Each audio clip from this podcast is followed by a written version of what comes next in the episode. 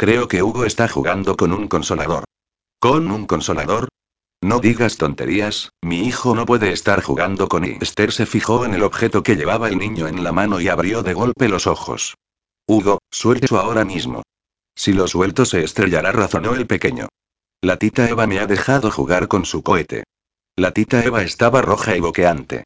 La tita Eva tiene unos juguetes muy interesantes, replicó Esther, fulminando a su hermana con la mirada, mientras le quitaba el cohete a Hugo.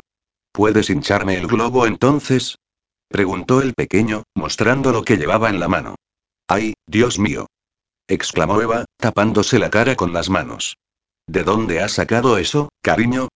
inquirió Esther, cogiendo con una mueca el preservativo que le tendía el niño. De ahí. Hugo señaló una bolsa de plástico que había encima del sofá, con todos los artículos eróticos que antes contenía desparramados por encima. La tita me dijo que podía jugar con eso. No, cariño, mejor no toques eso. ¿Por qué no buscas a Romeo? El niño salió trotando, llamando al gato. ¿Os hemos interrumpido la fiesta? Susurró Esther, mirando a Eva y a Max con la ceja enarcada.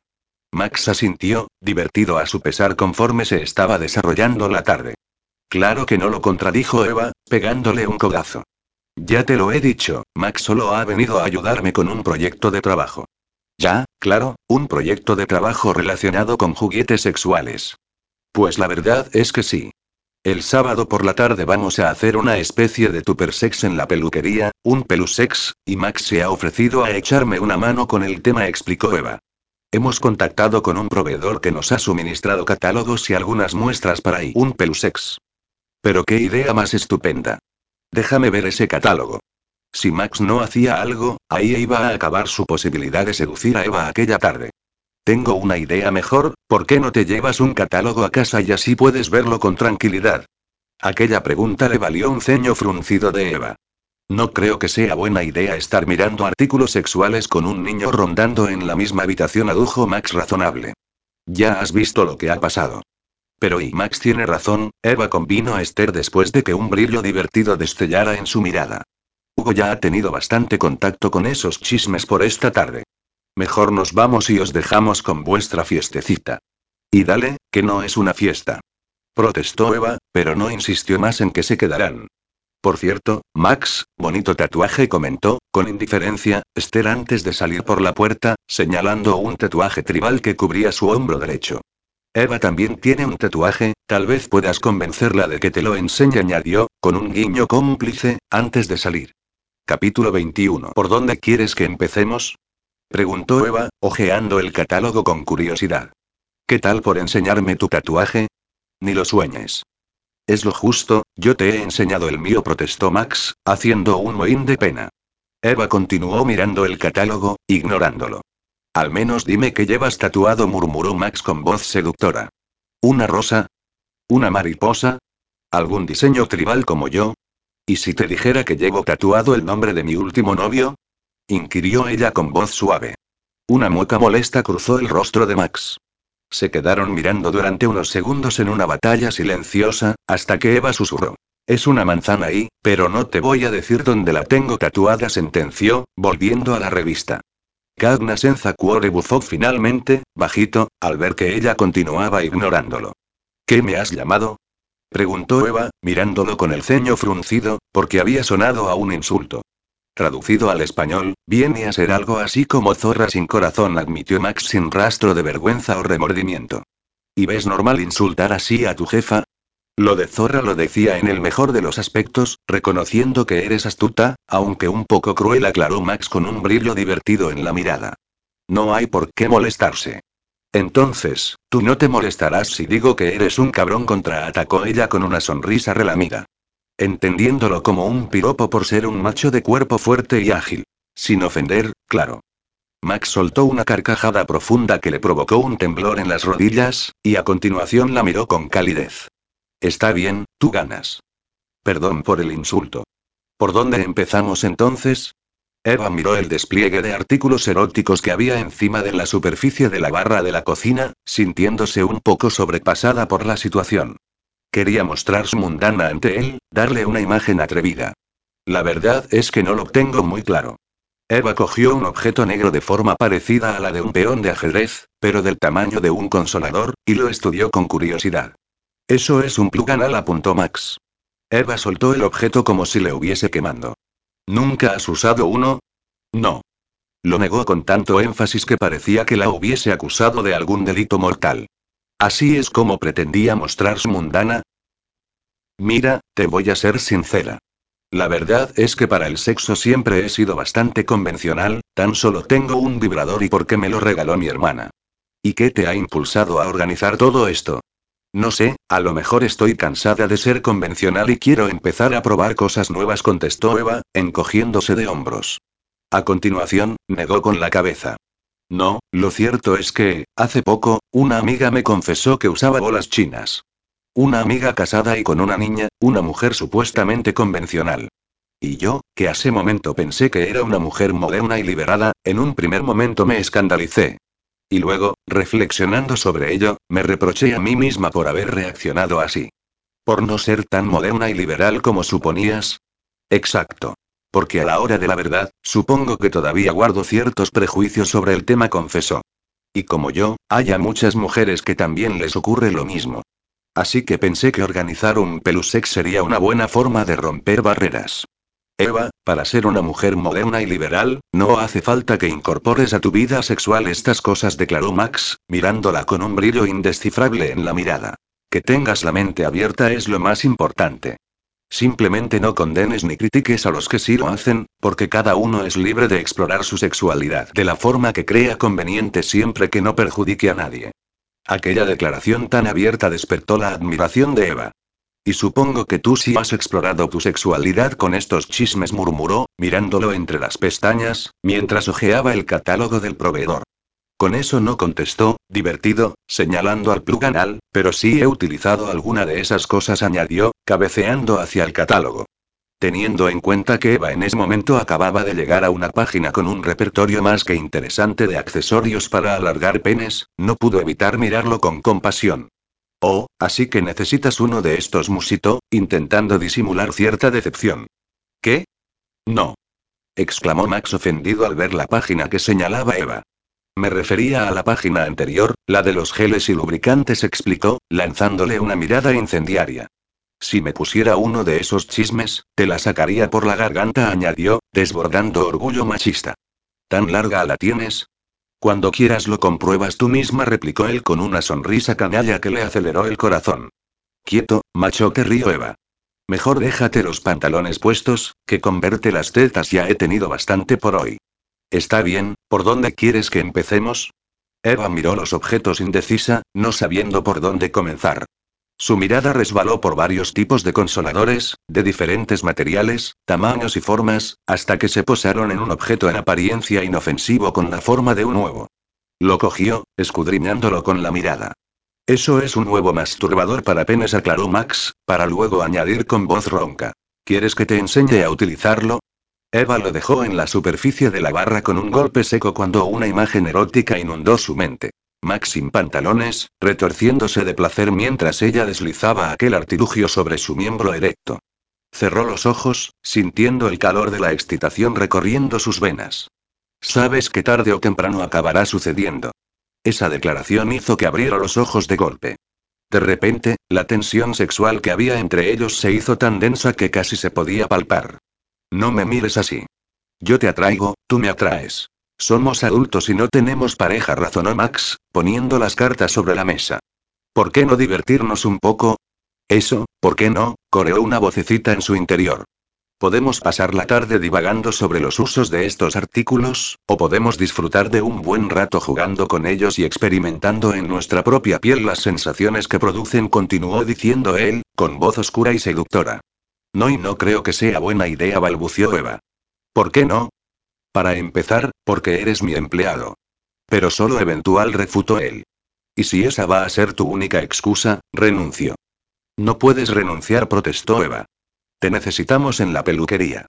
Pues entonces no lo pongas como excusa. Está bien. La verdad es que no quiero que me hagas daño, confesó, sintiéndose una tonta. Max se puso serio. No te estoy hablando de matrimonio, ni siquiera de empezar una relación. Lo que te estoy proponiendo es que echemos un par de polvos, solo para divertirnos. No sé si podría y es lo que haces con David, ¿no? Bueno y sí, pero y balbució. Es lo que pensaba hacer con David, pero aún no se había decidido. ¿Pero qué? Con él es diferente. ¿Diferente por qué? Porque me gusta lo suficiente para echar un polvo, pero nunca me podría enamorar de él, pensó Eva. En cambio, de ti. No sé muy bien cómo explicarlo, respondió confusa. Se estaba empezando a sentir incómoda con aquella conversación, así que decidió cortarla por lo sano. Mira, creo que será mejor que lo dejemos por hoy. Cuando venga la asesora, ya nos explicará con detalle el funcionamiento de estos chismes, declaró, cogiendo la bolsa y metiéndolo todo dentro sin miramientos. Gracias por haber venido a ayudarme, pero se está haciendo tarde, añadió, despidiéndolo de forma sutil. Max la miró durante unos instantes sin decir nada, sorprendido. Un músculo en su mandíbula empezó a temblar y, por un segundo, su mirada la abrazó. Pero al instante, sus ojos se cubrieron con un velo afable. Tienes razón, se ha hecho tarde con vino, levantándose del taburete. Max fue en busca de la camiseta y mientras se la ponía, los ojos de Eva devoraron por última vez aquel despliegue de músculos dorados y potentes. Lo siguió hasta la puerta, sintiéndose un poco molesta porque él, lejos de protestar o intentar disuadirla para quedarse, ahora parecía tener prisa por querer salir de allí. Bueno, ha sido un placer pasar la tarde contigo, Bella. Nos vemos mañana, añadió, a modo de despedida, y, guiñándole un ojo, salió por la puerta, cerrándola tras de sí. ¿Ya está? ¿Eso era todo? Eva se quedó mirando la puerta con el ceño fruncido, no sabiendo muy bien cómo sentirse. Mentira. Sabía perfectamente cómo se sentía. Defraudada. Había esperado, no sé, un beso de despedida al menos. Para ser un hombre que hacía un minuto le había dicho que quería acostarse con ella, que se fuera sin siquiera intentar besarla era un poco decepcionante. Justo en ese momento tocaron a la puerta. Max, sin duda. ¿Se te ha olvidado algo? Preguntó Eva al abrir la puerta, enfurruñada. A decir verdad, sí respondió Max con un brillo indescifrable en la mirada. Entró con paso decidido, tomó su rostro entre las manos y la besó. No fue una caricia tierna ni contenida. La boca del hombre tomó posesión de la suya casi con desesperación. Su lengua se adentró en ella, provocando con una seductora pericia una respuesta que no tardó en llegar. Con un gemido quedo, Eva le devolvió el beso con abandono, derritiéndose contra él. Y justo en el instante en que estaba considerando seriamente arrastrarlo a la cama, él se apartó. Piénsatelo, Bella. Estoy deseando hincarle el diente a esa manzana que tienes escondida, murmuró Max con la voz ronca, y dejándola allí plantada, se marchó. Capítulo 22. El sabor de Eva era exquisito, dulce como toda ella. Los recuerdos de cómo se derritió en sus brazos, de cómo respondió a la caricia de su lengua, del gemidito de placer que escapó de su garganta lo persiguieron durante el resto de la semana. Tampoco ayudaba mucho que pasaran diez horas al día juntos, trabajando codo con codo. Su delicado olor a vainilla flotaba en todas partes. Escuchar sus bromas, oír su risa. Un infierno. Cuando sus miradas se cruzaban, cosa inevitable y frecuente al estar trabajando juntos, sentía como la excitación invadía su cuerpo. Una tortura.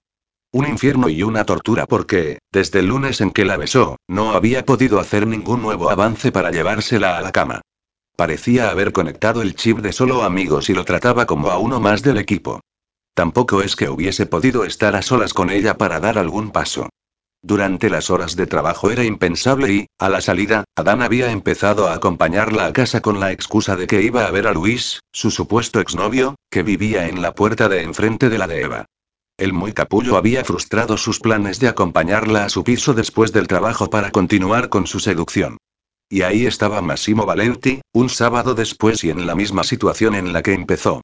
Tras una semana en pecado original, no había conseguido nada de sus propósitos, ni siquiera había recibido la llamada de su hermano Enzo con el resultado de las muestras de los dos productos secretos de Eva.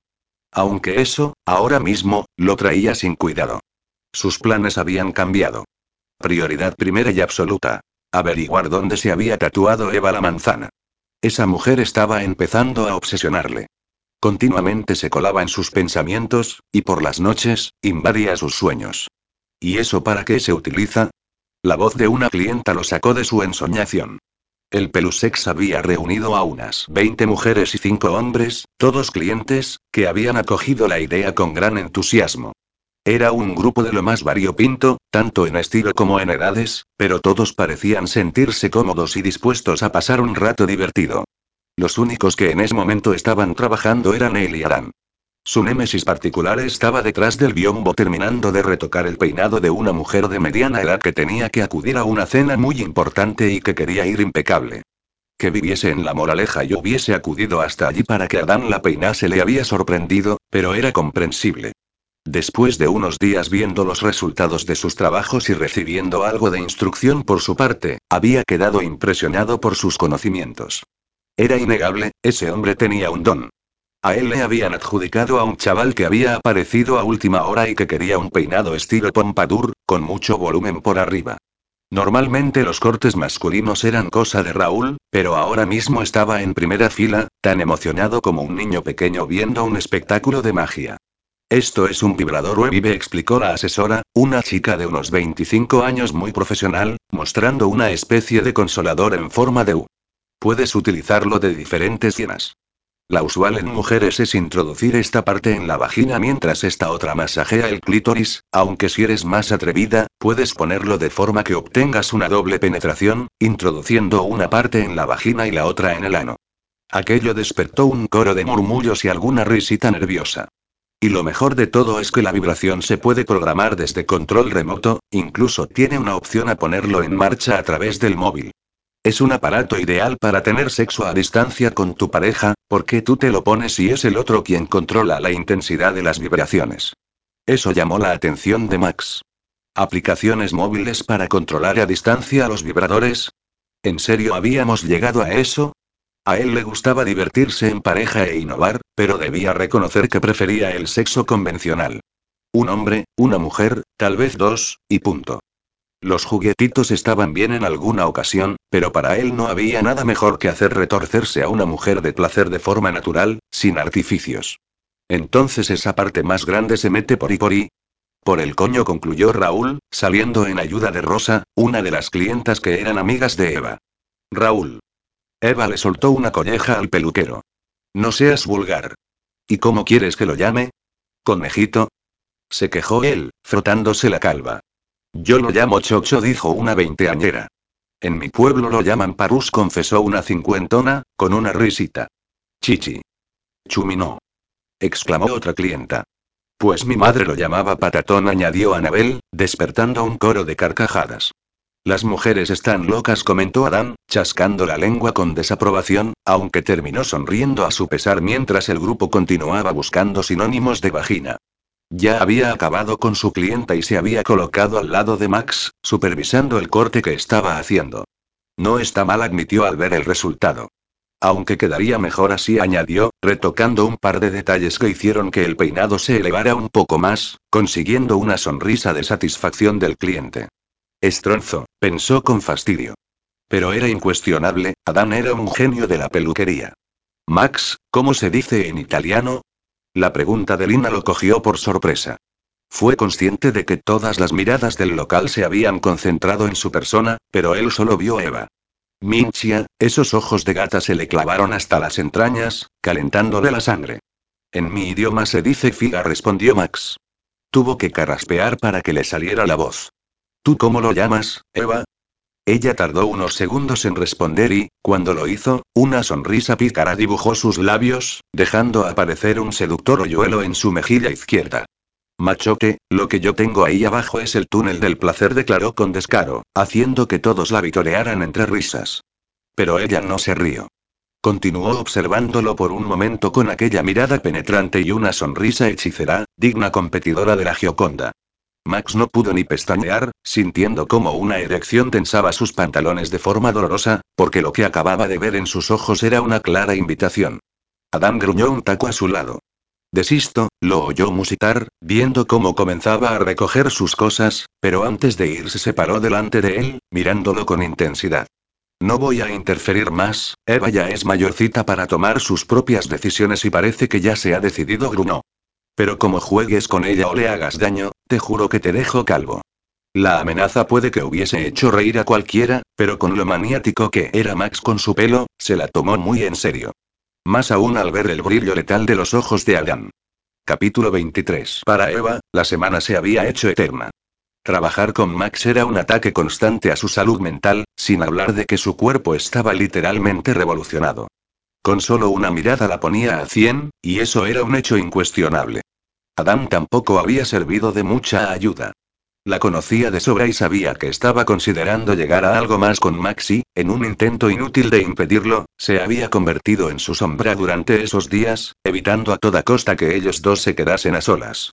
Su pepito grillo particular había sido implacable, repitiéndole una y otra vez todos los inconvenientes y sufrimientos que podía conllevar un lío con Max. Para Adán, la cosa era simple. Si quería un rollo, David era su hombre. Alguien sin complicaciones. El problema era que David no la hacía estremecer entera solo con un roce. Así que, tras mucho meditar, Eva había tomado una decisión. Lo iba a hacer. ¿Por qué no? Era una mujer soltera, adulta, moderna y liberal. Si un hombre le atraía, ¿qué tenía de malo acostarse con él? A fin de cuentas, él solo iba a estar un mes allí. Se lo tomaría como un rollo de verano, un romance que, por mucho que se complicara, tenía fecha de caducidad. Así que la decisión estaba tomada y, pero él aún no lo sabía. Después de la jornada laboral, Lina, Raúl, Max y Eva decidieron ir a tomar unas copas para celebrar el éxito del Pelusex. Y para la ocasión, Eva se había vestido con un único propósito. Seducir a Max. Falda corta, escote provocativo y tacones de infarto. El éxito estaba asegurado. Puede que en otras circunstancias no se hubiese sentido tan segura de sí misma, pero ella contaba con ventaja. Sabía que Max la deseaba. En estos momentos, estaba disfrutando como una loca de lo que ella llamaba el preludio. Miradas invitadoras, roces provocadores, sonrisas tentadoras. Pequeños detalles en el juego de la seducción que la hacían sentirse la mujer más hermosa y deseable del local. Y se notaba que Max era todo un maestro. Habían cogido su mesa de costumbre en Melocomía, el rincón más alejado de la pista de baile para poder conversar mientras bebían, y Max, que en un primer momento se había sentado enfrente de ella, aprovechando una escapadita de Lina al baño, se las había ingeniado para sentarse al lado de Eva. Lo que empezó como un roce accidental de su cuerpo había pasado a ser una caricia de su mano en la rodilla desnuda de Eva. El tacto de sus dedos deslizándose por su piel estaba echando leña a un fuego que llevaba ardiendo toda la noche. Recordó lo que dijo una vez Raúl sobre el olor de quien le podía mojar la ropa interior. Pues bien, la respuesta de Eva era Max. No recordaba haberse excitado tanto por un hombre en toda su vida. Vamos a jugar a un juego, anunció Raúl, de pronto, llenando los vasos de chupitos. Como el camarero era amigo suyo, les había llevado directamente una botella de vodka caramelo. Contamos un deseo que tengamos. Ojo, no hablo de cosas estrambóticas, tipo la paz en el mundo o no envejecer jamás.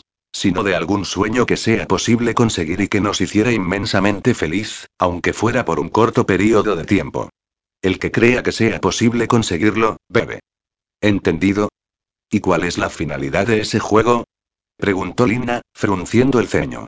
Pues beber y conocernos mejor.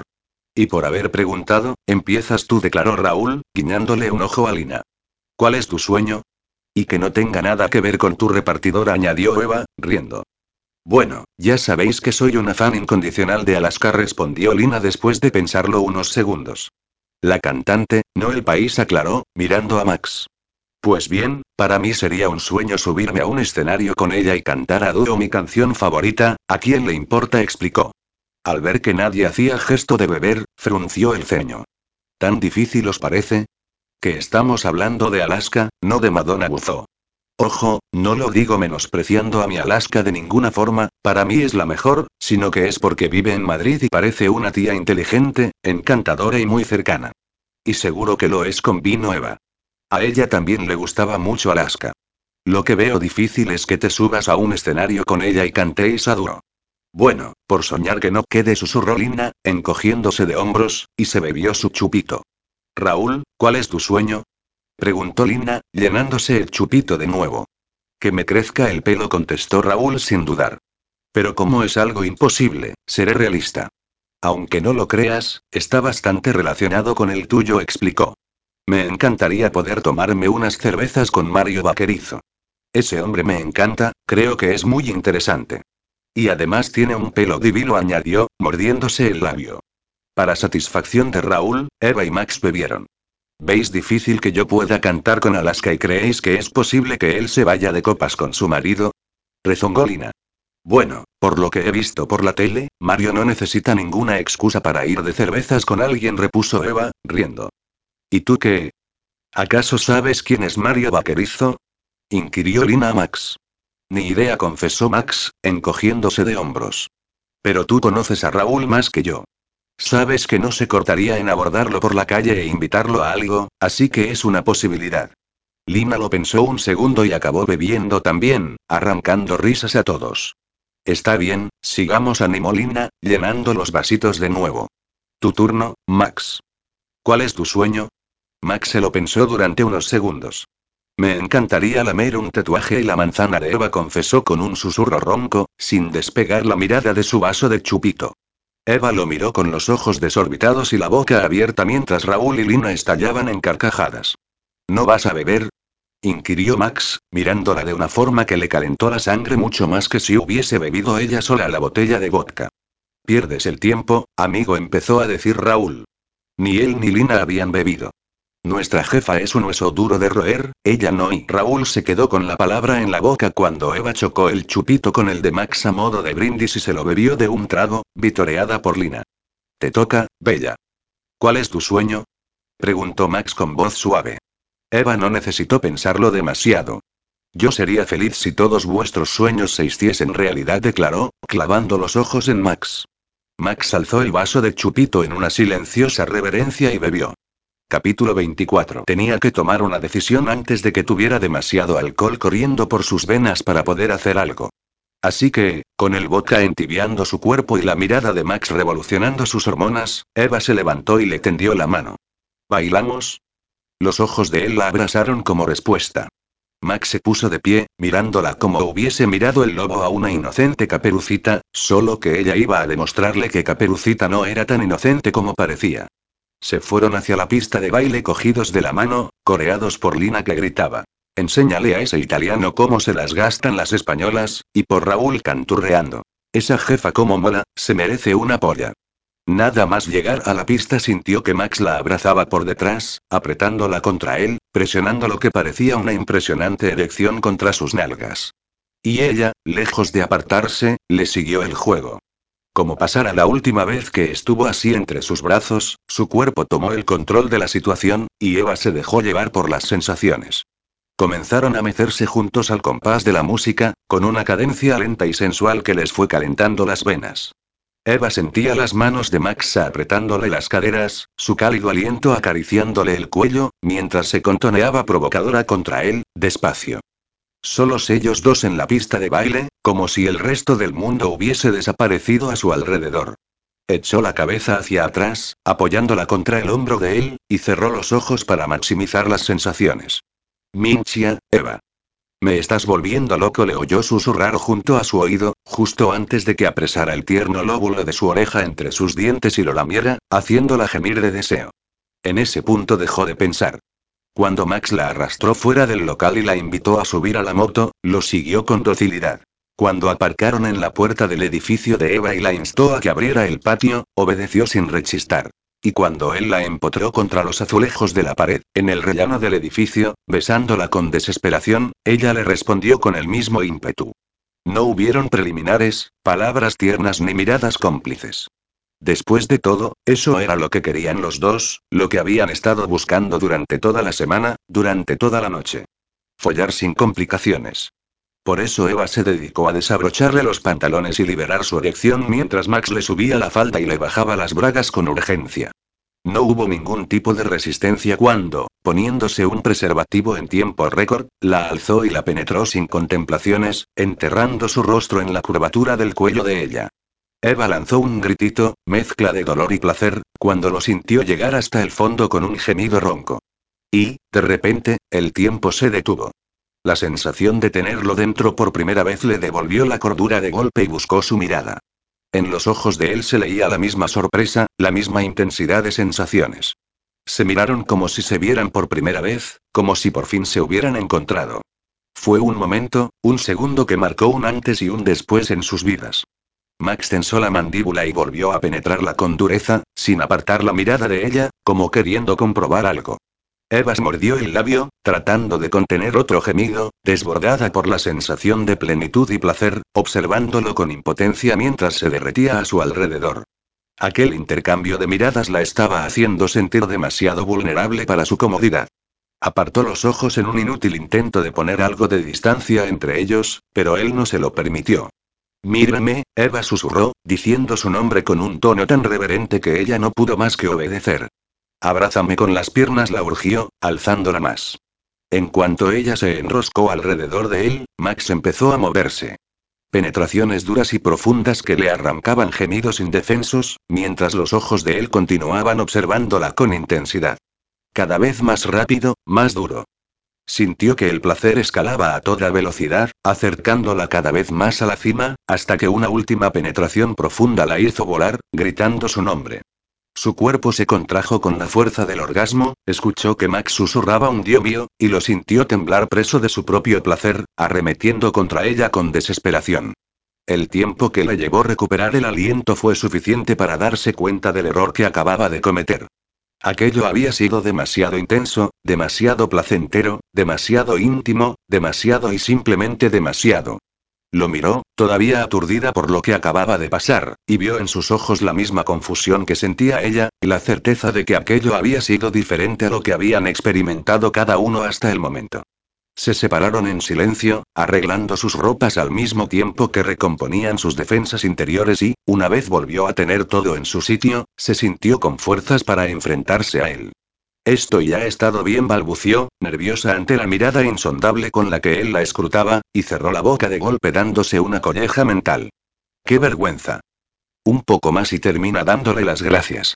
No se dan las gracias por echar un polvo. Aunque una ha estado bien tampoco era la frase del siglo. Él fue a decir algo, pero cayó cuando oyó el sonido de alguien abriendo la puerta del patio. Unas risas masculinas invadieron el silencio seguidas por Adán y Luis. Los dos hombres se quedaron parados, mirándolos primero con sorpresa, para segundos después mirar a Eva con preocupación. ¿Va todo bien? inquirió Adán, con el ceño fruncido.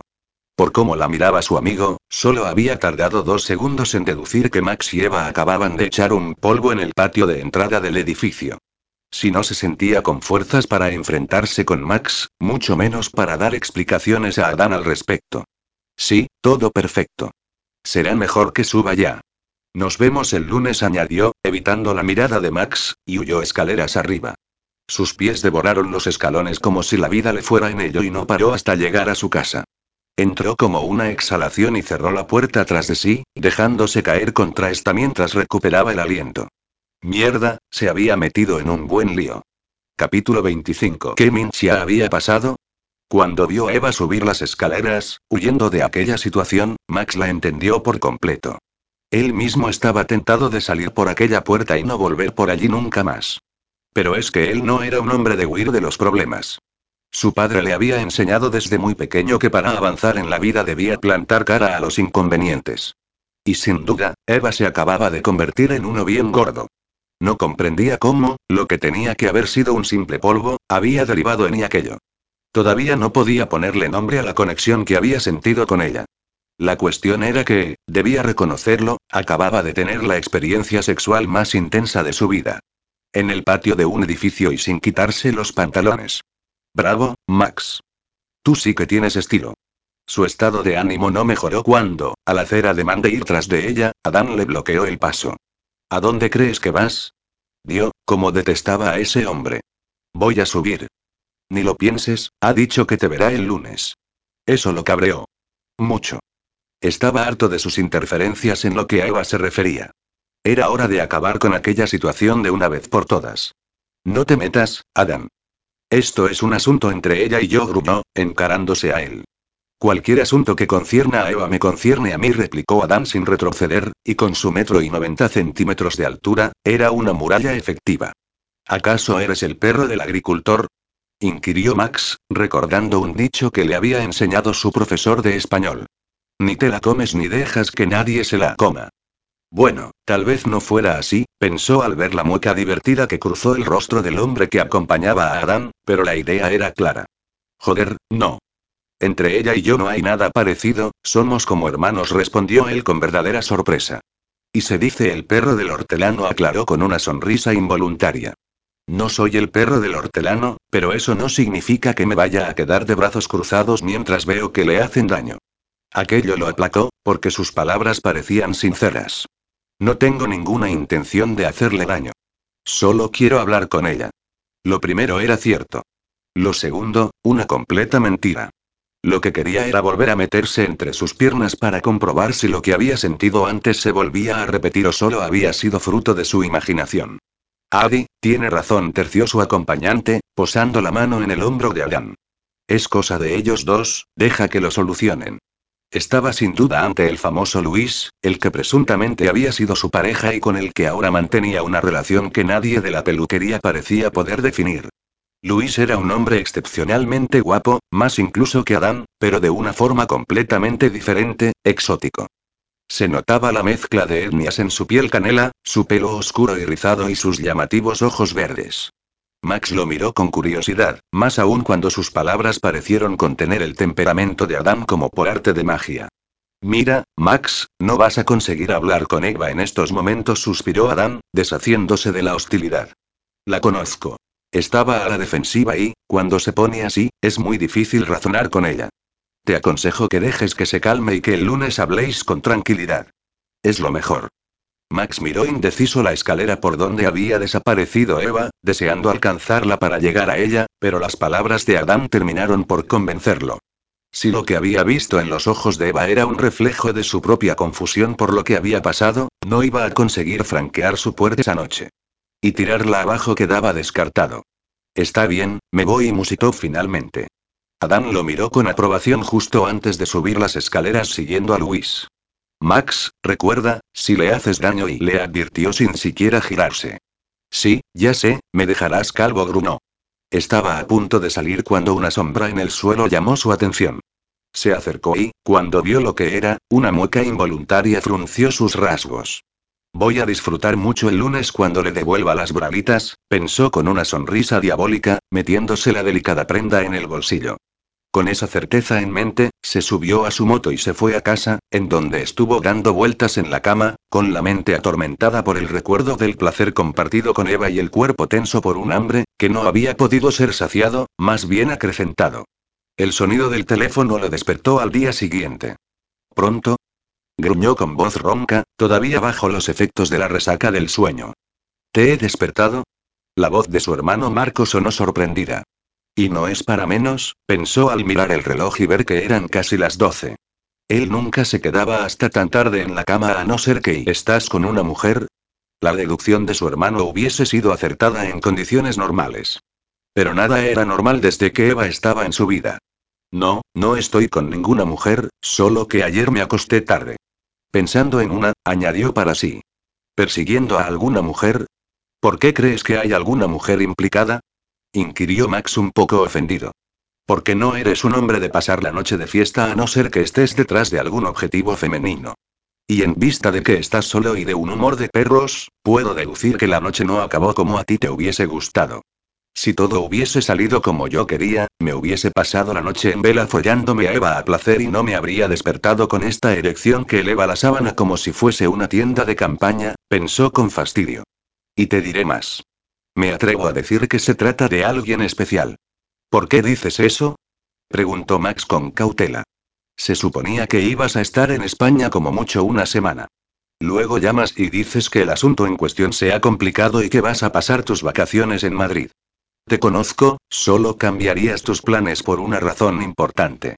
Y si esa razón es una mujer y, además, todavía no ha caído rendida a tus pies, es que es una mujer especial.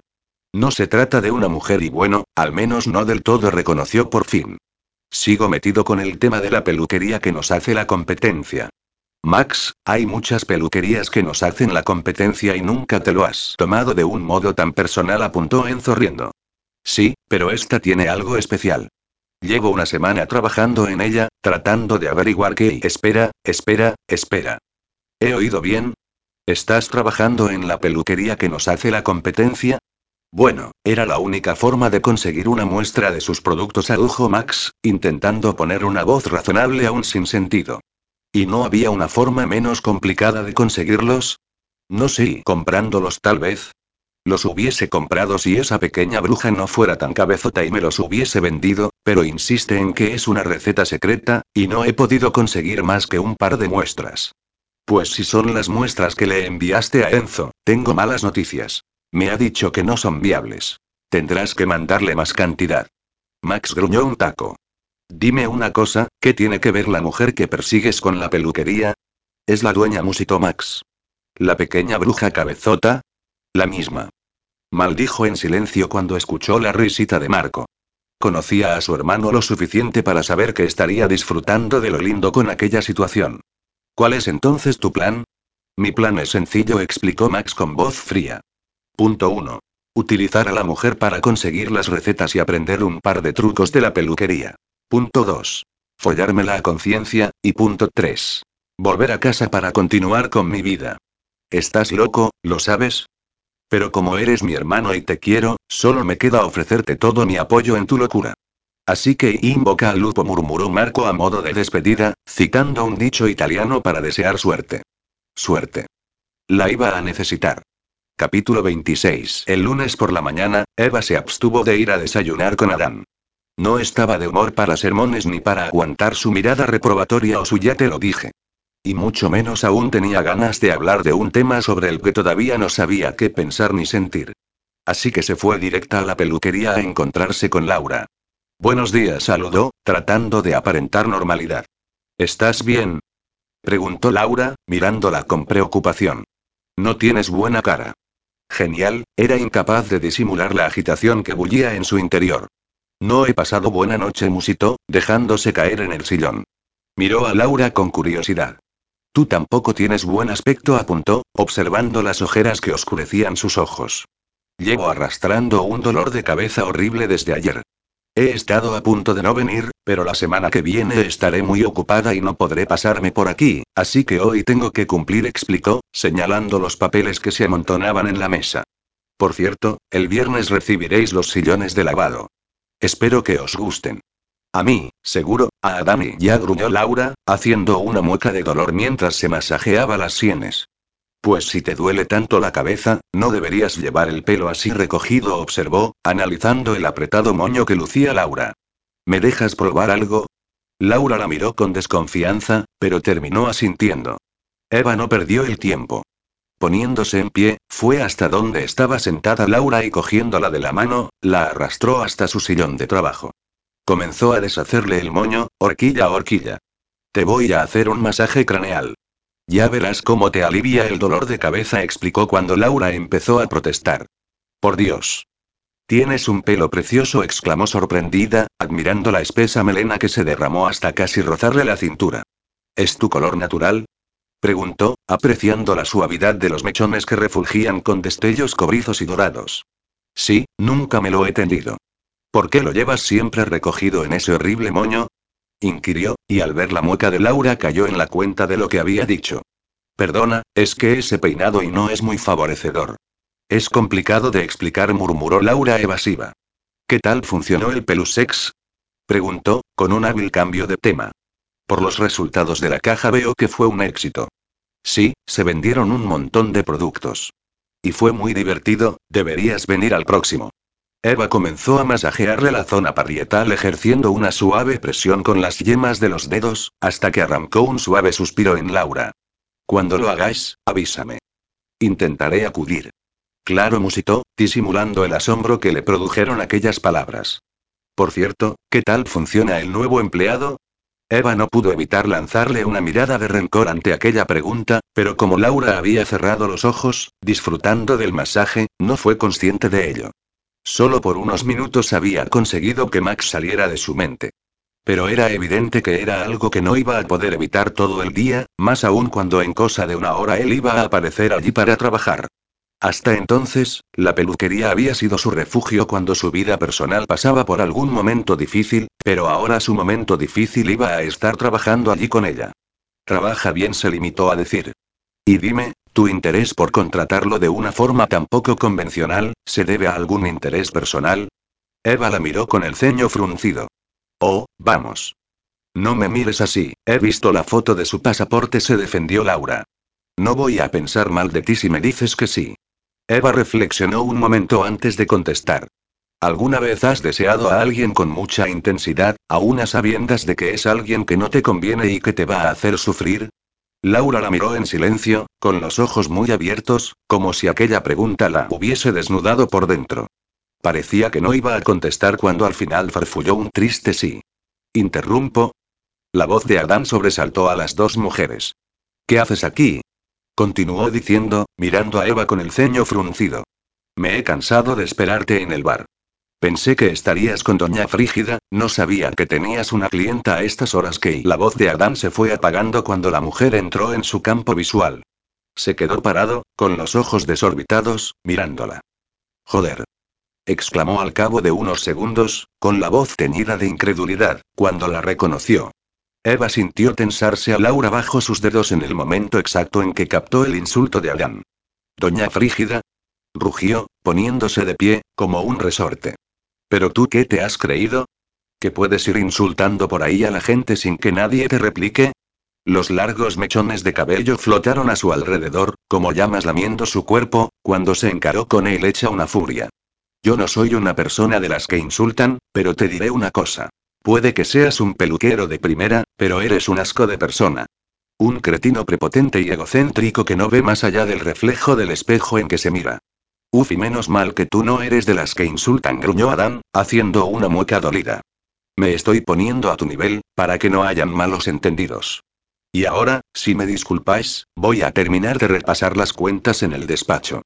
Se giró con tanta energía que los mechones de su cabello azotaron el cuerpo del hombre en una caricia de seda que le hizo contener el aliento de forma visible. Y con un imbécil mascullado entre dientes, Laura hizo un mutis espléndido. Adán se quedó parado en medio de la peluquería, con la mirada clavada en la puerta por donde Laura se había ido, inmóvil como una estatua, hasta que de pronto se giró hacia Eva, mirándola con el ceño fruncido. Verás, empezó a decir ella, sintiendo la necesidad de justificarse por haberlo dejado plantado, si no he ido a desayunar contigo y recuérdame por qué nos hemos asociado con esa bruja, susurró Adam con un brillo extraño en la mirada. ¿Por qué tú y yo no teníamos el dinero suficiente para comprar este local y Laura se ofreció a invertir en pecado original a cambio de una participación en la sociedad? ¿Pero por qué? ¿Por qué lo hizo? Podía haber invertido ese dinero en cualquier otro negocio más lucrativo, y en lugar de eso, nos ofrece una verdadera fortuna para que saquemos la peluquería adelante.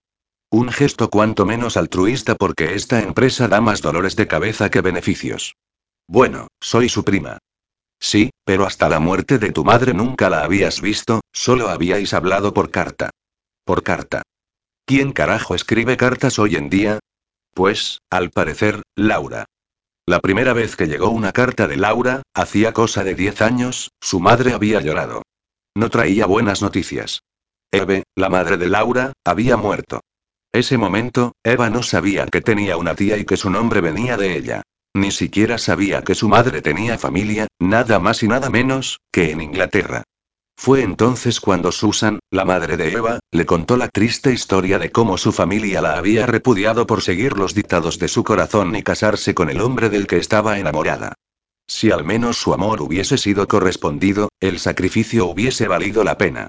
Pero que su amado terminase siendo un cretino infiel había sido el colofón final a una vida de malas decisiones. Pero como siempre acababa diciendo Susan, si no hubiese tomado aquellas decisiones, aunque erradas, nunca hubiese tenido a Eva y Esther. Y ellas valían cualquier precio. Susan había respondido a su sobrina, agradeciéndole que contactara con ella, haciéndole mil preguntas sin muchas esperanzas a recibir respuestas. Pero, para su sorpresa, todas y cada una de ellas fueron respondidas en sucesivas cartas, recuperando en ellas parte de su pasado. A pesar de la distancia, Laura se convirtió en una parte importante de su familia. No es tan extraño que no nos hubiésemos visto nunca, vive en Londres. ¿Vale? Sí. Pero eso no quita que el comportamiento de Laura sea extraño, señaló Adán, mesándose el cabello. ¿Qué sabes realmente de ella? Que es la única familia por parte de madre que se molestó en venir al funeral de mamá, respondió Eva de forma escueta. Y eso fue un detalle que no olvidaría jamás. No sé, hay algo extraño en ella, musitó Adán, rumiando. ¿Has visto ese pelo? Una mujer normal no ocultaría un pelo así, es casi un sacrilegio, acusó, frunciendo el ceño. Eva contuvo una sonrisa al darse cuenta de lo que realmente sulfuraba a su amigo. Adán era un reconocido fetichista del cabello femenino y sentía una especial debilidad por las melenas pelirrojas. Tiene un pelo precioso, ¿eh? ¿Precioso? Es jodidamente magnífico, gruñó, frotando de forma inconsciente la zona del brazo donde un mechón del cabello de Laura lo había acariciado. Los ojos de Adán se velaron con un brillo que Eva reconoció al instante. Determinación. Pobre Laura, su amigo podía ser implacable cuando perseguía algo y, por lo visto, parecía decidido a meter mano en la melena de su prima. Era una pena que se llevaran tan mal. Laura solo había tenido la oportunidad de ver la cara mala de Adán. No había podido apreciar el lado que Eva veía, el de un hombre leal, cariñoso y sensible. Realmente Adán era y cambiando de tema, ¿no eres un poco mayorcita para ir echando polvos en el patio de entrada de un edificio? Y imbécil. Capítulo 27 Max era un hombre paciente.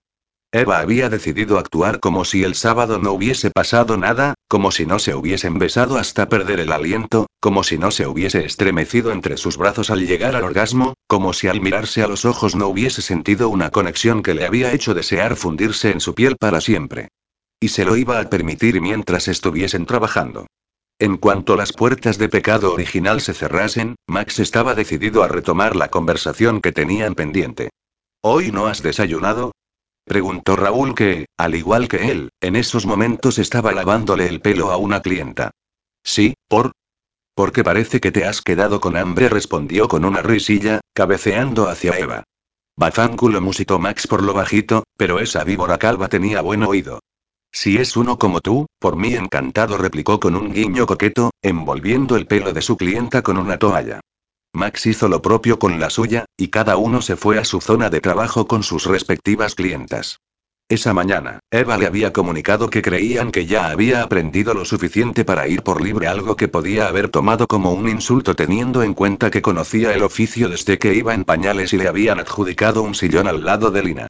Por cierto, no te olvides de meter 10 céntimos en el bote antitacos, le recordó Raúl. Que aunque los digas en italiano también cuentan. No es justo, incitas a ello. Tienes que aprender a ignorarlo o te arruinarás, le aconsejó Lina. El primer mes que estuvo aquí llenábamos el bote casi a diario, ¿te acuerdas, Anabel? Terció Eva. ¿Cómo olvidarlo? Sí, incluso yo solté alguno, reconoció la anciana, que ya estaba ocupando su sillón. Dime, Max, ¿qué te ha dicho esta vez nuestra plaga particular para que sueltes un taco? Iba a contestar cualquier cosa esquiva, pero Raúl se le adelantó. Tan solo le he hecho notar que parecía hambriento. Max lo fulminó con la mirada, pero sus ojos se desviaron hacia Eva, que lo observaba con seriedad y cierta vulnerabilidad. El ramalazo de deseo fue instantáneo. Aquello era una tortura.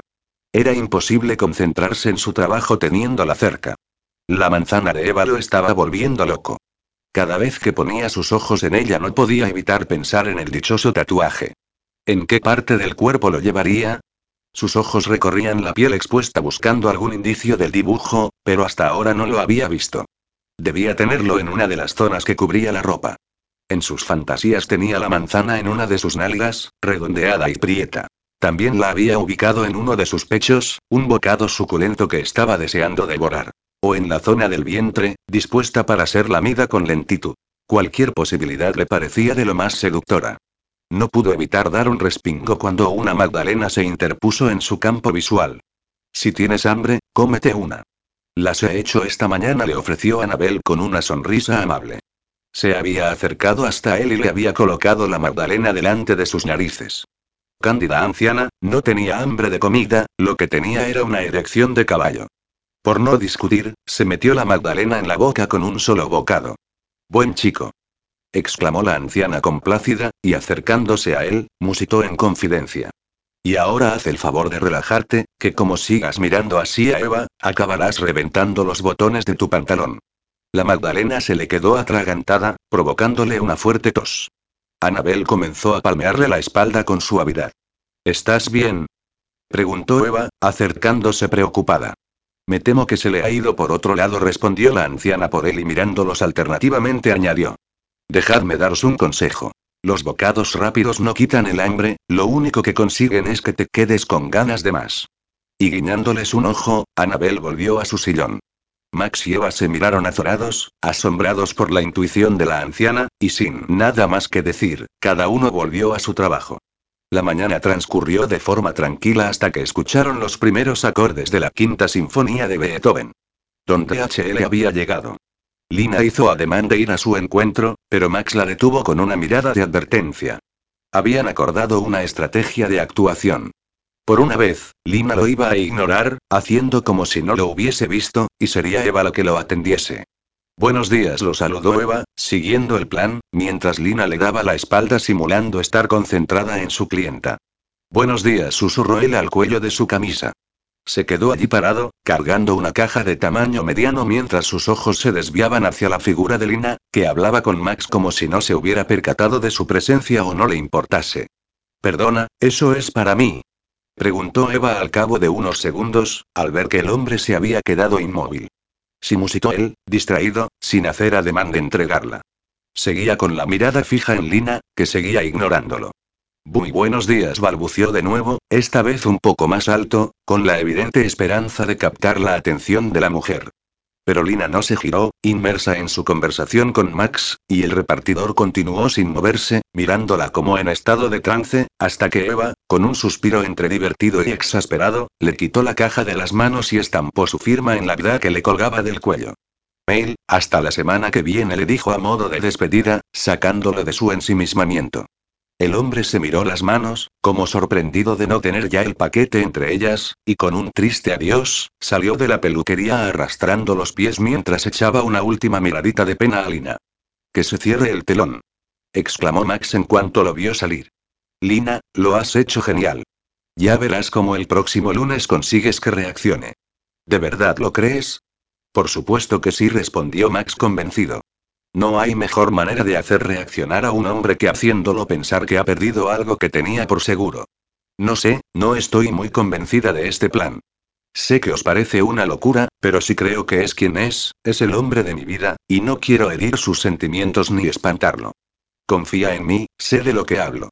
Ah, ¿sí? ¿Cuántas veces te has enamorado? preguntó Eva. Lo hizo con un tono tan indiferente que Max supo que la respuesta era importante para ella.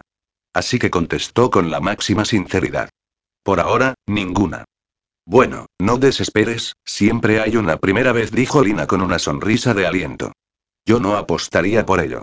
El amor no es para mí, añadió, mirando a Eva con fijeza. Nunca digas. De esta agua no beberé, replicó ella, entrecerrando los ojos. Y que ese cura no es mi padre, y terció Anabel. Y ni que esa picha no me cabe, concluyó Raúl con un guiño. Capítulo 28. El amor no es para mí. Era lo que cualquier chica que buscaba un rollo sin compromiso esperaba oír del sujeto de su interés, ¿no?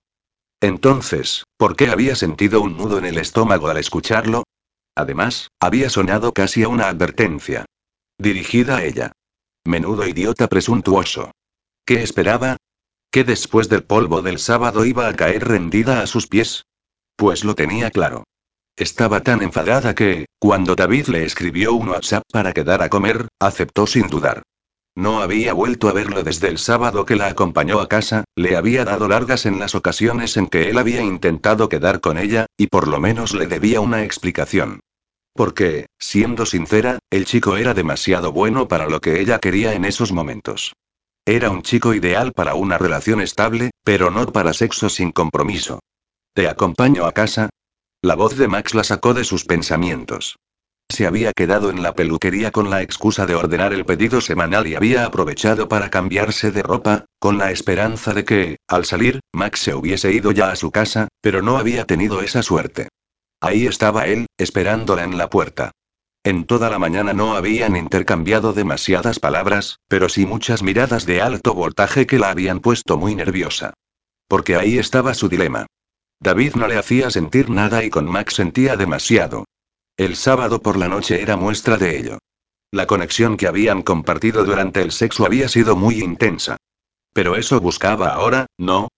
Alguien que la excitara con una mirada, que la hiciera estremecer con un susurro o jadear con un mero roce. Alguien que la hiciera volar durante unos días y para luego estrellarse de golpe cuando se fuera. Era un riesgo que había decidido asumir.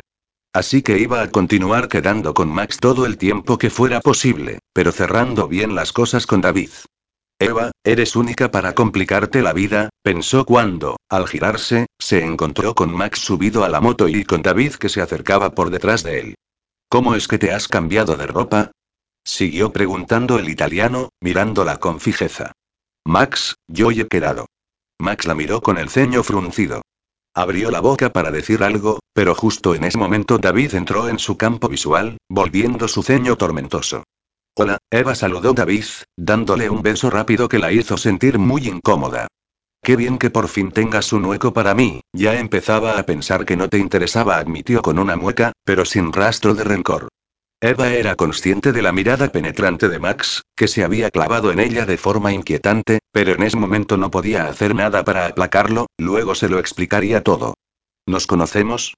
Preguntó de repente David, mirando con curiosidad a Max. Oficialmente no, pero he oído hablar de ti. Ah, ¿sí? David arqueó una ceja, mirando a Eva de forma interrogante. David, este es Max, está en periodo de prueba en la peluquería. Ah, peluquero. Musitó David, mirándolo de arriba abajo. Eva pudo leer su pensamiento, común de muchos hombres que asociaban a los peluqueros con la homosexualidad. Y que su cuerpo se relajara visiblemente fue prueba de ello. Acababa de catalogar a Max como inofensivo. Si él supiera y dónde te apetece comer, preguntó, perdiendo todo interés por el italiano. En a la vuelta de la esquina tienen un menú que está muy bien, respondió Eva con una sonrisa tibia. Genial, pues vamos allí. Adiós, Max se despidió David. Te llamo luego, ¿vale? Susurró Eva, consciente de que tenían una conversación pendiente y mucho que aclarar. Max asintió en silencio, con un brillo extraño en la mirada, y Eva se sorprendió de que se lo tomara de una forma tan civilizada. Si hubiese sido lo contrario, a ella le hubiese costado más guardar la compostura. No había andado ni dos pasos cuando oyó como la llamaba. Eva, se me olvidó devolverte esto. Cuando se giró, casi se cae de culo al reconocer la prenda que colgaba de los dedos del italiano. Eran las braguitas que había perdido en su encuentro del sábado. Aquella noche, cuando se percató de que no las llevaba puestas, había bajado al patio del edificio a buscarlas antes de que algún vecino las encontrara, pero no había tenido éxito. Claro que no, porque el muy cretino las había cogido. Ignorando la mirada sorprendida de David, Eva fue hacia Max y le arrancó la prenda con las manos.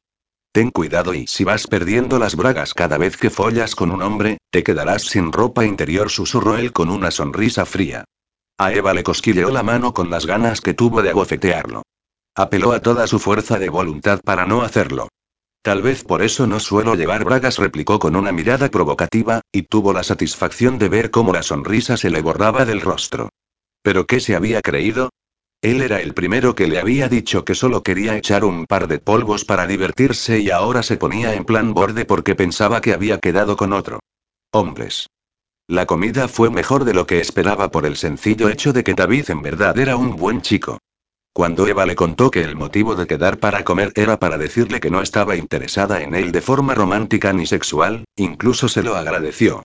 Valoró su sinceridad y que no hubiese jugado con él. Quedaron como amigos porque realmente se habían caído bien, y cuando Eva regresó a su casa a media tarde, lo hizo con la sensación de que había hecho lo correcto. Al menos con David, pensó, haciendo una mueca al ver la cara con la que la esperaba Max en la puerta de su patio. No tienes derecho a estar enfadado, afirmó ella nada más alcanzarlo. No, no lo tengo, admitió él con un grudido. Tú y yo no tenemos ningún tipo de relación de exclusividad, le recordó, abriendo la puerta del patio. No, no la tenemos con vino mientras la seguía dentro del patio. No tengo por qué darte ningún tipo de explicación de con quién quedo o dejo de quedar, continuó diciendo mientras subían las escaleras. Pero para tu información, solo he quedado con David para dejarle claro que no estaba interesada en seguir viéndolo. La escenita de las bragas estuvo completamente fuera de lugar, y el comentario fue de lo más insultante. Lo sé y lo siento, reconoció él, sincero. Si quieres tener la más mínima posibilidad de que te deje acercarte a mí a menos de un metro de distancia, vas a tener que mostrarme el debido respeto, espetó, abriendo la puerta de su piso. soy una mujer, no un pelele al que puedas zarandear verbalmente. Soy consciente de ello. Estupendo, exclamó ella, instándolo a pasar con un ademán y, cerrando la puerta tras de sí, lo miró con el ceño fruncido. Pues ahora que hemos dejado las cosas claras y bésame. Capítulo 29. Minchia. Esa mujer lo estaba volviendo loco. Antes de que pudiera cambiar de opinión, atrapó su rostro entre las manos y devoró sus labios en un tórrido beso. En cuanto sintió que ella se dejaba caer contra él, se entregaba, la cogió en brazos y la llevó a la cama. Max no estaba acostumbrado a esa intensidad emocional. Hasta entonces, las mujeres solo habían sido un mero divertimento en su vida y solo había tenido relaciones pasajeras. Nunca había conocido a una mujer que le hiciera perder la cabeza, pero intuía que Eva lo iba a hacer. ¿Por qué si no había sentido aquella rabia cuando la vio irse con David? Por primera vez en su vida se había sentido celoso. Había estado merodeando por la puerta de su edificio como un vulgar acosador. Y cuando por fin la vio llegar y Eva no era consciente de lo cerca que había estado de volver a ser follada en el patio de su edificio, esta vez con rabia. Pero cuando ella empezó a hablar, cuando le explicó por qué había quedado con el otro, le había dado una buena lección de humildad. La besó con hambre, saboreando la dulzura de su boca con gula. Dio, se pasaría la vida besando aquellos suculentos labios y... Pero había prioridades. Enséñame dónde tienes el tatuaje. No te lo voy a poner tan fácil. A ver si lo encuentras, susurró ella seductora, lamiéndole el labio inferior, mientras se dejaba caer sobre el colchón, ofreciéndose a él. ¿Así que quería jugar? Perfecto. Trepó a la cama deslizándose sobre el cuerpo de Eva hasta cubrirla por completo. Ella intentó abrazarlo, pero él no lo permitió. Le cogió las manos y las atrapó contra el colchón, inmovilizándola. Déjame decirte lo que vamos a hacer. Vas a permanecer quieta mientras mis labios y mis manos exploran cada centímetro de tu cuerpo hasta encontrar ese dichoso tatuaje, susurró en su oído. Te voy a lamer y a acariciar hasta que estés temblando de deseo por tenerme en tu interior. Y justo cuando estés a punto de alcanzar el orgasmo, me subiré encima de ti y te penetraré. Entonces, y solo entonces, podrás moverte. Se enderezó un poco para mirarla a los ojos y se sintió el hombre más poderoso del mundo cuando leyó el deseo que brillaba en su mirada. ¿Crees que podrás hacerlo? Eva asintió en silencio. Buena ragazza susurró, dándole un beso rápido. Pues entonces y empecemos. Al quitarle las sandalias que llevaba, inspeccionó sus pies en busca del tatuaje. Frío, frío canturreó Eva con una sonrisa hechicera. Se había apoyado sobre los codos y lo observaba con una mezcla de deseo y cautela. Max sintió como el corazón le daba un vuelco al contemplarla. La desnudó despacio, saboreando cada centímetro de piel que iba descubriendo. No se había equivocado, su sabor era delicioso. Una mezcla indefinida de vainilla y mujer, dulce y seductor como ella. No sabía qué clase de crema hidratante utilizaba, pero su piel era seda pura, y aquella sutil fragancia a vainilla que la envolvía le resultaba de lo más sugerente. Deslizó las manos en una caricia lenta, escalando por sus piernas, hasta perderse por debajo de la falda que llevaba, hasta la unión de sus muslos, que ya estaba húmedo. La cremallera está en el costado, musitó ella con la voz ronca por el deseo. Bajó la cremallera y después deslizó la prenda con lentitud hasta quitársela del todo, desnudándola de cintura para abajo. Sintió que la sangre se le condensaba en las venas ante la belleza que había descubierto. Puede que no tuviera unas curvas de infarto, pero, a sus ojos, era sencillamente preciosa y frío, frío. Y una provocadora. Está bien, continuaría con el juego. Una última mirada le confirmó que por aquella tierna carne no se veía ningún tatuaje, así que prosiguió con su exploración. Se deshizo del top y del sujetador más rápido de lo que le hubiese gustado, pero estaba llegando a un punto límite en su autocontrol. Necesitaba tenerla desnuda entre sus brazos, necesitaba ver ese esquivo tatuaje y necesitaba penetrarla. Y todo lo necesitaba hacer ya. Sus ojos recorrieron su cuerpo desnudo de arriba abajo, mientras ella yacía boca arriba con una sonrisa juguetona bailando en sus labios. Nada. Por allí no había ningún tatuaje. Solo unos pequeños pero suculentos senos a los que no se pudo resistir. Frío y frío. El último frío no fue más que un gemido quedo que escapó de los labios de Eva cuando la boca de Max capturó uno de sus pezones. Lo lamió, lo succionó y luego lo mordisqueó, alentado por los sonidos que emitía ella mientras se retorcía de placer debajo de él. Pero el tatuaje seguía sin aparecer. Se incorporó y le dio la vuelta, tumbando la boca abajo, y ella se dejó hacer con una risita. Minchia, tenía un culo de primera. Terso, prieto y en forma de corazón. Mordisqueó las nalgas de forma juguetona, pero ni rastro del tatuaje. Aunque eso ya estaba dejando de importarle. Su pene estaba empezando a tomar el control y le pedía a gritos meterse en ella. Ahora. Ya encontraría el tatuaje más tarde, en ese momento tenía otra prioridad. Se enderezó, poniéndose de rodillas, y le alzó las caleras. No fue hasta que sacó del bolsillo de sus vaqueros un preservativo cuando se dio cuenta de que todavía estaba vestido. Joder, se estaba luciendo otra vez. Lo triste era que no tenía fuerzas para separarse de ella en aquel momento. Necesitaba entrar en ella ya. Así que, desabrochándose el pantalón y enfundándose el condón, la embistió sin más. ¿Cómo puede ser mejor incluso que la primera vez? Pensó cuando un placer indescriptible recorrió su cuerpo. Era perfecta, tan húmeda y apretada que le hizo contener el aliento. Salió y volvió a arremeter con fuerza, arrancándole un gritito. ¿Le había hecho daño? Ella era pequeña, delicada, y él la estaba montando como un salvaje. Debía de ir más despacio, debía ser más delicado. Empezó a salir de ella, dispuesto a disculparse y contenerse cuando la oyó musitar. Más. Aquel gemido lo enloqueció. Comenzó a embestirla con intensidad, notando cómo las caderas de ella retrocedían para maximizar la profundidad, acoplándose a él como si hubiese estado hecha a su medida. Se recostó contra su espalda y, haciendo a un lado su cabello, buscó la curvatura de su cuello con la lengua. Caliente susurró Eva. Max se detuvo por un segundo. En el cuello no tenía ningún tatuaje, lo habría visto antes. Se incorporó otra vez y cogiéndole el pelo en un puño, se lo levantó.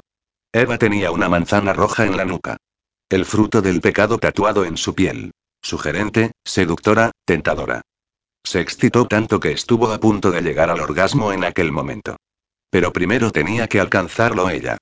Así que con ese pensamiento, se recostó otra vez contra su espalda y reanudó sus embestidas. Una de sus manos alcanzó la unión de sus piernas, explorando los pliegues hasta encontrar el centro de su placer, y lo acarició sin piedad. La sintió tensarse, gemir y explotar, apresándolo de una forma tan deliciosa que lo precipitó al abismo. Con la última penetración, gimió su nombre y mordió su nuca, justo donde estaba la manzana de Eva, sintiendo una necesidad de posesión como nunca antes había conocido. Capítulo 30. En España es costumbre quitarse la ropa para hacer estas cosas, murmuró Eva, haciendo una mueca. No sabía muy bien si sentirse halagada o insultada porque Max todavía estuviese vestido. Estaban los dos tirados en la cama, uno al lado del otro, mirando el techo, todavía recuperando el aliento después de su último encuentro. Dame un minuto para recuperar fuerzas y me desnudo, musitó Max, todavía jadeante. Aunque necesitaré un tiempo para poder volver a repetir esto. ¿Y quién te ha dicho que quiera repetirlo? inquirió Eva, mirándolo de reojo. Intentó parecer indiferente, pero tuvo que morderse el labio para contener la sonrisa tonta que quería escapar de su boca. Se sentía bien. Saciada y somnolienta. Max se giró hacia ella y, incorporándose sobre el codo, la estudió con la mirada. Sexy era un término simple para describirlo. Con el pelo despeinado y la mirada un poco turbia por el cansancio, el hombre era arrebatador. ¿Quieres tanto como yo? aseguró, sonriendo de esa forma canalla que la volvía loca. Iba a decir que no solo para llevarle la contraria, pero se acalló al instante cuando Max le dio un beso rápido y se levantó de la cama para desnudarse. Desde que viera su torso desnudo estaba impaciente por ver el resto. Se desnudó con movimientos rápidos y eficientes, pero, para Eva, fue el striptease más impresionante de la historia. Él era maravilloso. Un cuerpazo digno de un cartel publicitario de ropa interior masculina y, en cambio, lo tenía a los pies de su cama, al alcance de su mano, queriendo volver a acostarse con ella después de un polvo de escándalo. ¿Dónde estaba el truco? Max, ¿estás casado? Por supuesto que no respondió él, mirándola con auténtica sorpresa. Si estuviera casado, no estaría aquí. Mi madre se levantaría de su tumba si se me ocurriese romper los votos matrimoniales, añadió, haciendo una mueca. Y ahora me dirás también que eres un católico practicante, musitó Eva escéptica. Católico sí, practicante no mucho, admitió Max sin rastro de vergüenza. Pero vengo de una familia napolitana tradicional. Mis padres me educaron con la premisa de que el matrimonio era sagrado, porque era la base para formar una familia fuerte y unida. Y ellos fueron el ejemplo perfecto. No todo fue un camino de rosas, pero se quisieron hasta el último momento, y mis hermanos y yo crecimos rodeados de sus besos y abrazos. Así que el día que me case, mi esposa contará con mi total devoción y mi familia será mi principal prioridad, tal y como me enseñaron ellos, explicó, serio. Aunque dudo mucho que me case alguna vez. No creo que exista una mujer que me haga sentar la cabeza, añadió con convicción. El estómago de Eva se encogió. Prefería mil veces esa sinceridad a que un hombre hiciera mil promesas que luego no pensaba cumplir. Pero, aún así, a nadie le gusta escuchar que va a ser una más en una larga lista de relaciones pasajeras. Incluso aunque tuviese claro que solo iba a ser algo temporal, una parte de ella esperaba que la considerara algo especial, marcarlo en cierto sentido. ¿Se podía ser más contradictoria? Lo que sí te puedo prometer es que mientras nos acostemos juntos, no habrá nadie más, afirmó, y se la quedó mirando, como esperando a que ella dijera lo mismo. Pero Eva no se lo pensaba poner tan fácil. ¿Promesas? Las palabras se las llevaba el viento, su experiencia con los hombres era prueba evidente de ello. ¿Qué te parece si nos damos una ducha y pedimos algo de cenar? Había empezado a levantarse de la cama cuando él la detuvo cogiéndola del brazo. Lo digo en serio, Eva. ¿Puedes prometerme tú lo mismo? No pensaba hacer nada de eso porque no confiaba en que él cumpliera con su parte. Ya había hecho la tonta suficientes veces con anterioridad. Algún día tenía que aprender de sus errores si bien podía ser ese el día. Esto es un divertimento pasajero, sin complicaciones y sin expectativas, ¿recuerdas? Así que nada de promesas. Disfrutemos del tiempo que estemos juntos y punto declaró con tanta seguridad que casi se autoconvenció de ello. Casi. ¿Vienes a la ducha o no? Max entrecerró los ojos, al parecer, no muy contento por su respuesta, pero no insistió más y la siguió al baño. Cualquier tipo de desavenencia se coló por el agujero del desagüe de la ducha. Enjabonaron sus cuerpos explorándose mutuamente, disfrutando de lo que la prisa les había negado con anterioridad. Eva se sentía como un niño con un juguete nuevo y, y menudo juguete. Observó sus ojos oscuros, enmarcados por unas espesas pestañas negras que ahora brillaban adornadas con pequeñas gotitas juguetonas, y se perdió en la profundidad de su mirada. Extendió las manos llenas de espuma sobre los duros pectorales, deslizándolas poco a poco hacia abajo, admirando la contenida potencia que había bajo la piel, hasta llegar a lo que se había convertido en una considerable erección. Dijiste que necesitabas más tiempo para recuperarte, apuntó, sonriendo. Parece que me he subestimado, murmuró Max con voz ronca. Gimió cuando Eva comenzó a masturbarlo con suavidad. O, mejor dicho, he subestimado tus habilidades. Raúl tiene un ojo clínico impresionante, afirmó Eva, observándolo. ¿Por qué estás pensando en Raúl en un momento como este? Musitó Max, jadeante. No pienso en él, pienso en algo que dijo, aclaró Eva divertida. El primer día que viniste a la peluquería, te observamos a través del cristal mientras bajabas de la moto, explicó mientras su mano se deslizaba en un movimiento incesante y continuo sobre su erección. Al verte andar, dijo que eras un pollote y no se equivocaba. ¿Qué es un pollote? Esto, machote señaló Eva, apretándolo con fuerza y arrancándole un gemido, es un pollote de los buenos, añadió, sintiéndose poderosa por estar jugando con él de aquella manera, por cómo Max reaccionaba a su roce. Bueno, lo que tú dijiste también es cierto. ¿Qué dije? preguntó, conteniendo el aliento cuando la mano de Max comenzó a descender por su vientre acercándose a la unión entre sus muslos. Que tienes un túnel del placer aquí, dijo, arrancándole un gemido cuando le introdujo un dedo con suavidad. A esto podemos jugar los dos, Bella susurró con una voz tan ronca que la hizo estremecer.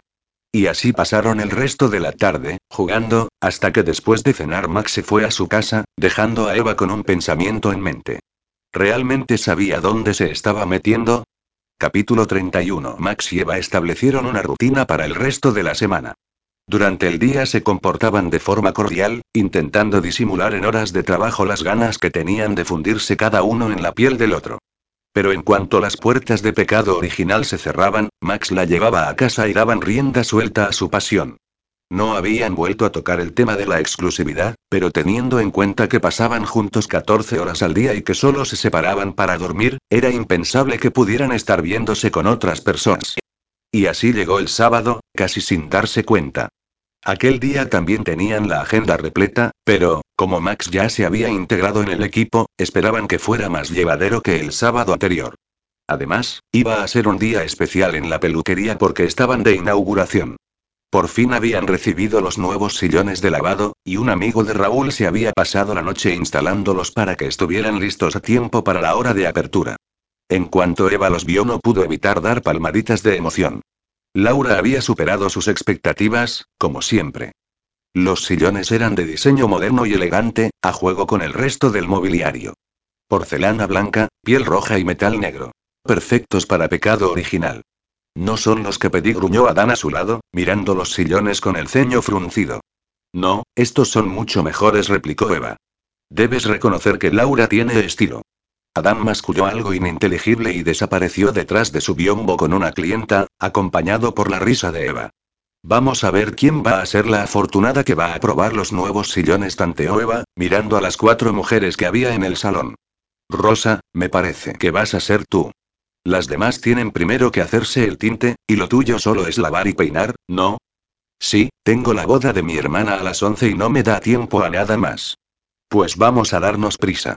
Pero quiero uno de tus masajes capilares, le advirtió Rosa, que con esto de la boda llevo mucho estrés acumulado. Eva estaba ya manos a la obra con el pelo de Rosa, aplicándole la mascarilla, cuando Raúl pasó por su lado. ¿Cómodo? Mucho afirmó Rosa con un suspiro placentero. Pues espera y verás. Estos sillones tienen sorpresa, declaró Raúl, guiñándole un ojo a Eva, y, para su asombro, activó algún botón por la parte de atrás que hizo que el sillón comenzara a vibrar. Es un sillón masajeador. ¿No es genial? exclamó Raúl entusiasmado. Vamos, que si no sabes qué regalarme por mi cumpleaños y el domingo era el cumpleaños de Raúl y, para celebrarlo, iba a dar una gran fiesta esa noche en su casa. Solo los amigos íntimos, lo que para Raúl suponían unas 50 personas, ya que siempre daba carta blanca para que sus amigos invitasen a más gente. Tarde. Ya te hemos comprado un regalo, replicó Eva con un niño, pensando en lo mucho que le iba a gustar la cámara GoPro que le habían comprado entre todos los miembros de Pecado Original. Rosa emitió un gemidito de placer. Y tiene varias intensidades, continuó explicándole Raúl a Eva. ¿Ves aquí? Con este botón aumentas la intensidad de las vibraciones. Mira, ahora lo estoy subiendo de potencia. ¿Lo notas, Rosa? Sí, Dios, sí. Gimió ella, tan fuerte que su voz se oyó por encima del hilo musical. Esi mi Eva, que le estaba masajeando el cuero cabelludo, la miró desconcertada. Dios, qué bueno. Volvió a jadear, haciendo que todos en la peluquería la miraran con curiosidad. Estaba sonrojada y mordía el labio inferior en un inútil esfuerzo por detener los sonidos de placer que salían de su garganta. A Eva le vino a la mente la célebre escena de la película cuando Ari encontró a Sally, en la que Meg Ryan fingía un orgasmo en medio de una cafetería, y miró a su amiga consternada. ¿Podía ser posible que Rosa estuviera teniendo uno en esos momentos? Una sospecha cruzó su mente. Rosa, ¿llevas puestas las bolas chinas? Susurró en su oído, bajito para que nadie la oyera. Sí. Oh. No pares. Suplicó, mirándola impotente, incapaz de controlarse.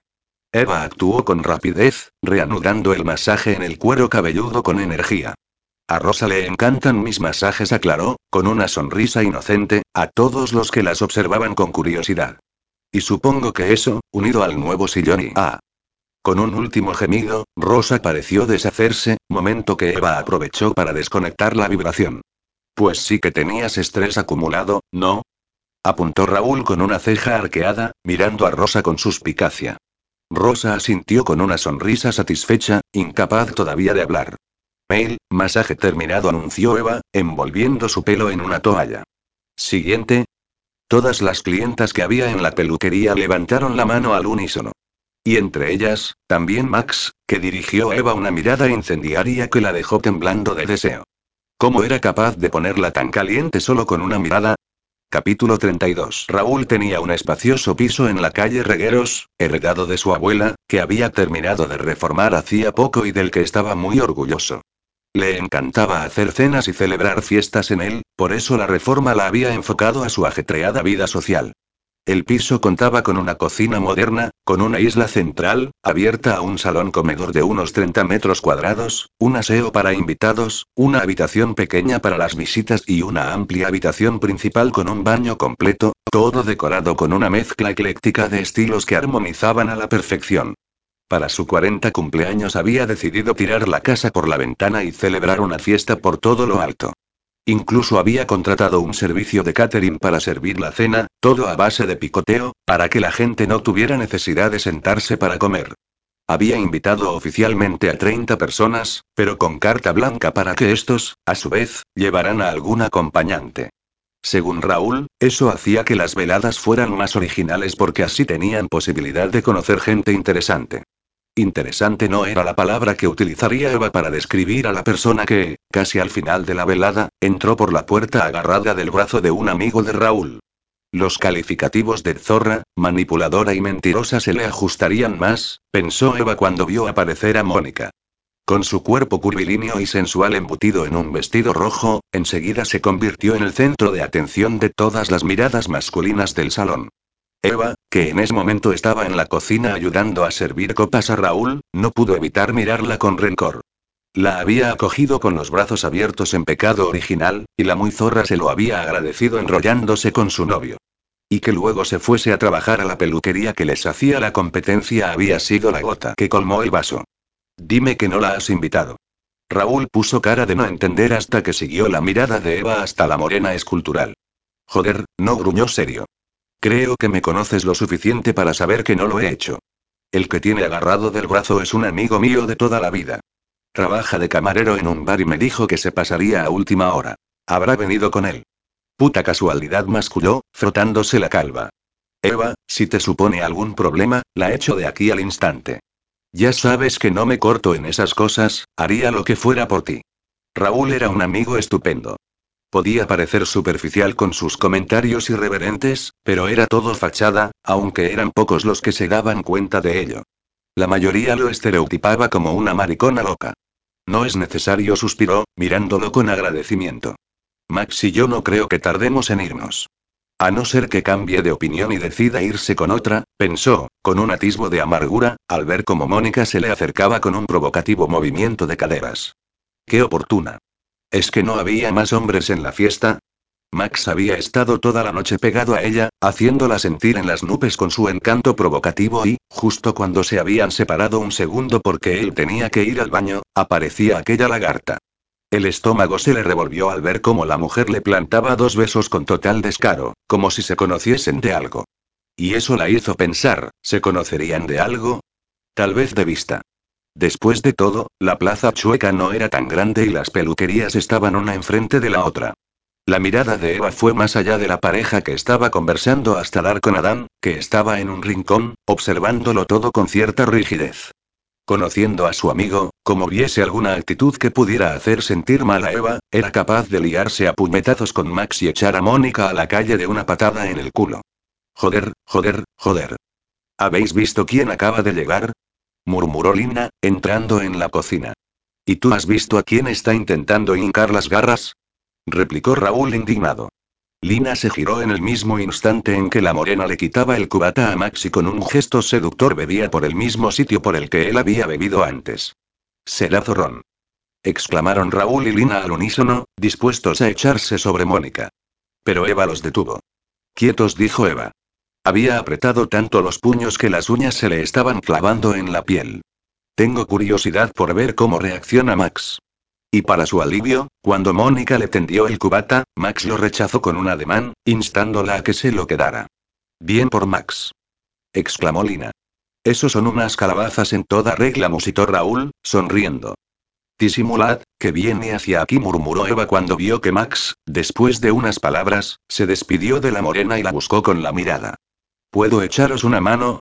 preguntó al llegar hasta ellos. Eva estaba tan contenta de que no pudo evitar plantarle un beso en los labios. La verdad es que estoy cansada, susurró, jugando con el botón de la camisa que llevaba. ¿Qué te parece si me llevas a casa?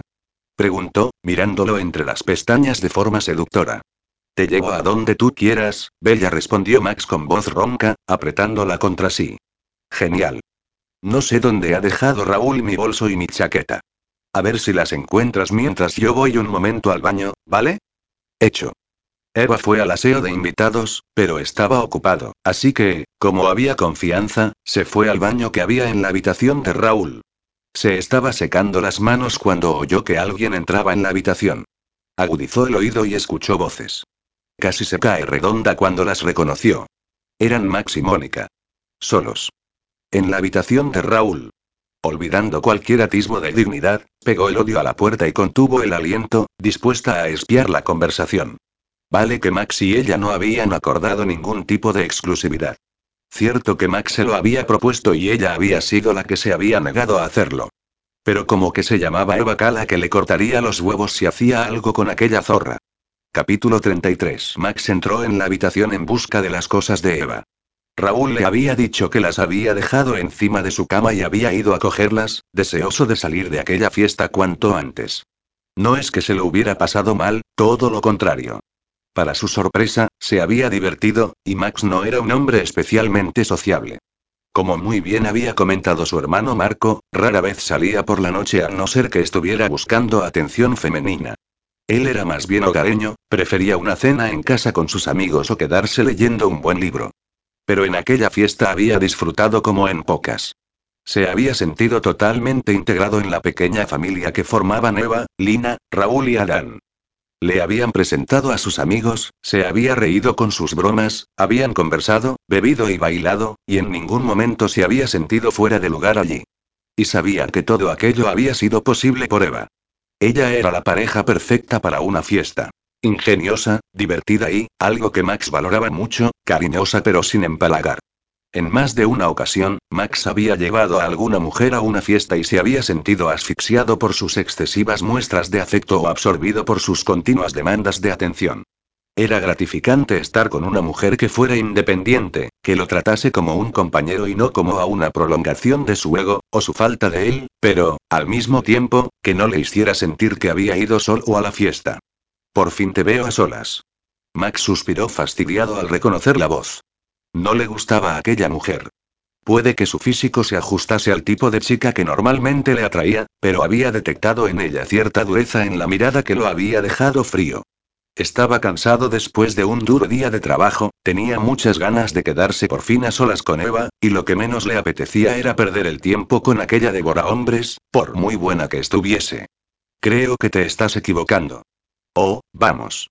Soy consciente de cómo me has mirado cuando llegué a la fiesta.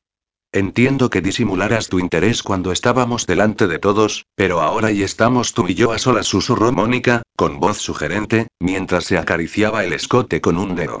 Max la miró igual que la había visto cuando llegó a la fiesta. Eso no podía negarlo. Era un hombre joven y sano, y esa mujer era digna de la portada de Playboy. Pero de ahí a sentir algún tipo de interés y simplemente era un cuerpo bonito. Repito. Te equivocas conmigo, aseguró sin rastro de vacilación. No estoy libre. No me digas que eres el novio de Eva, dijo ella, haciendo un estudiado mohín. No soy el novio de Eva, admitió y, al ver la sonrisa complácida de ella, añadió. Pero sí que tenemos algo. Un hombre como tú no puede estar interesado en una mosquita muerta como ella. No tengo ni idea ni me importa qué clase de hombre crees que soy, afirmó Max molesto. Pero ten por seguro que cualquier hombre estaría interesado en una mujer como ella. Cogió la chaqueta y el bolso de Eva y fue hacia la puerta. Y ahora, si me disculpa si la mujer se le echó tan rápido encima que no tuvo tiempo de reaccionar. Su cuerpo curvilíneo se apretó contra él, pero lo único que sintió fue rechazo.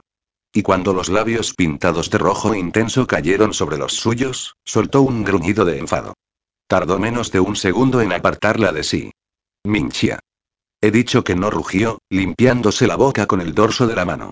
Solo hay una mujer de esta fiesta con la que me apetezca estar en estos momentos, y te puedo asegurar que no eres tú.